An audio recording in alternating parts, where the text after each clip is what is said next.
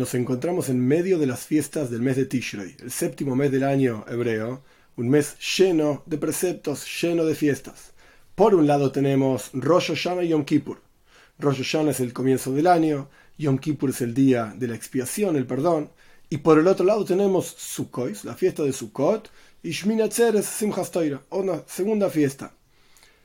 Debemos poder encontrar algún hilo conductor en todas estas fiestas y nosotros estamos, estando parados en el medio podemos aprovechar este hilo conductor para entrar realmente en la fiesta de Sukkot con toda la alegría, como dice la Torah te alegrarás. En tu fiesta se refiere específicamente a la fiesta de Sukkot.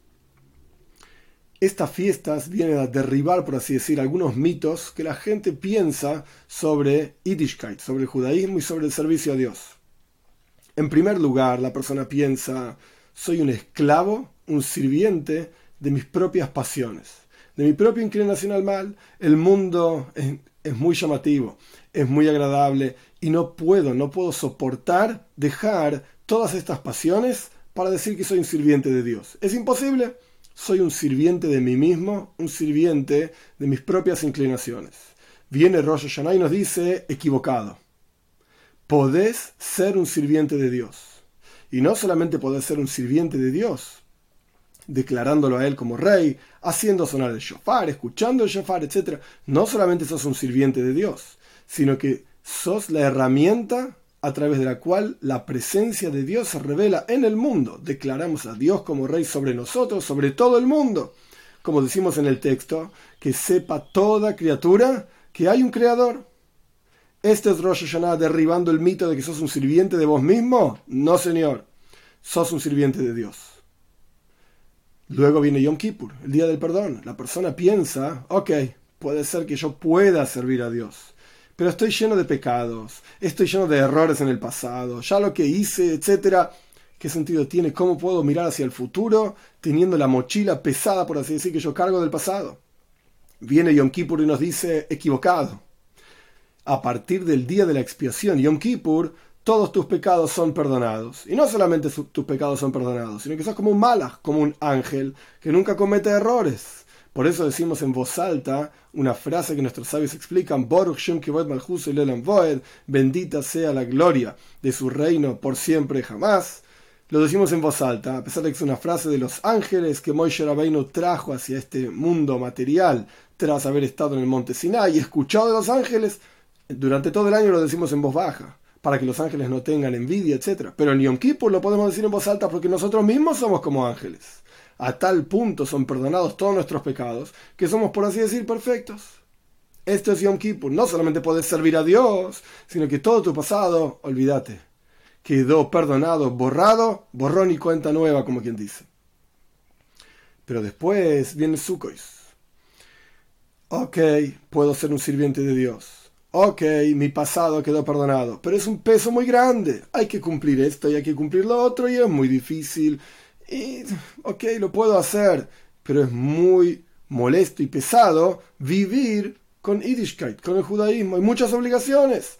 Viene Sukkot y nos dice, el servicio a Dios es con simja, es con alegría. Te vas a alegrar en tu fiesta de Sukkot.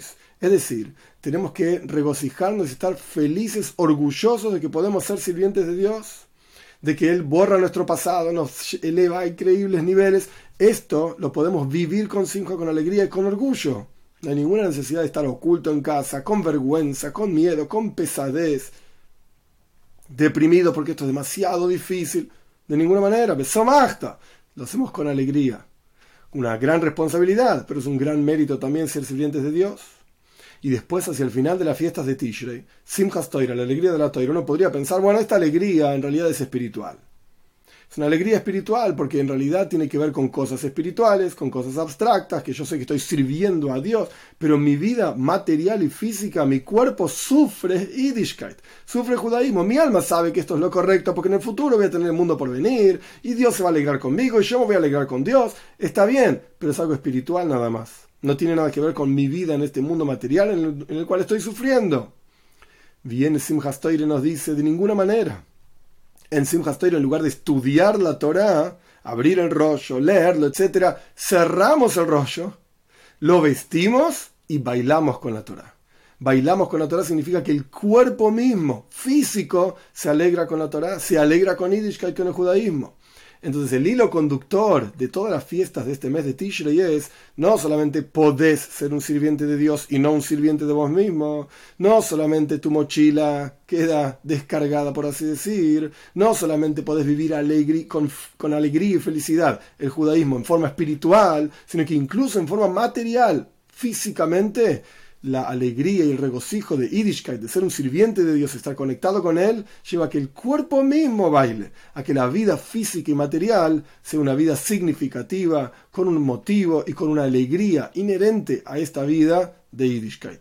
Que todos podamos tener un Hag Sameach, una fiesta con alegría, viviendo dentro de la azúcar, estando dentro de la azúcar, sintiendo ese abrazo, ese rodeo de Dios hacia cada uno de los aspectos de nuestra vida, para realmente poder vivirlos con alegría.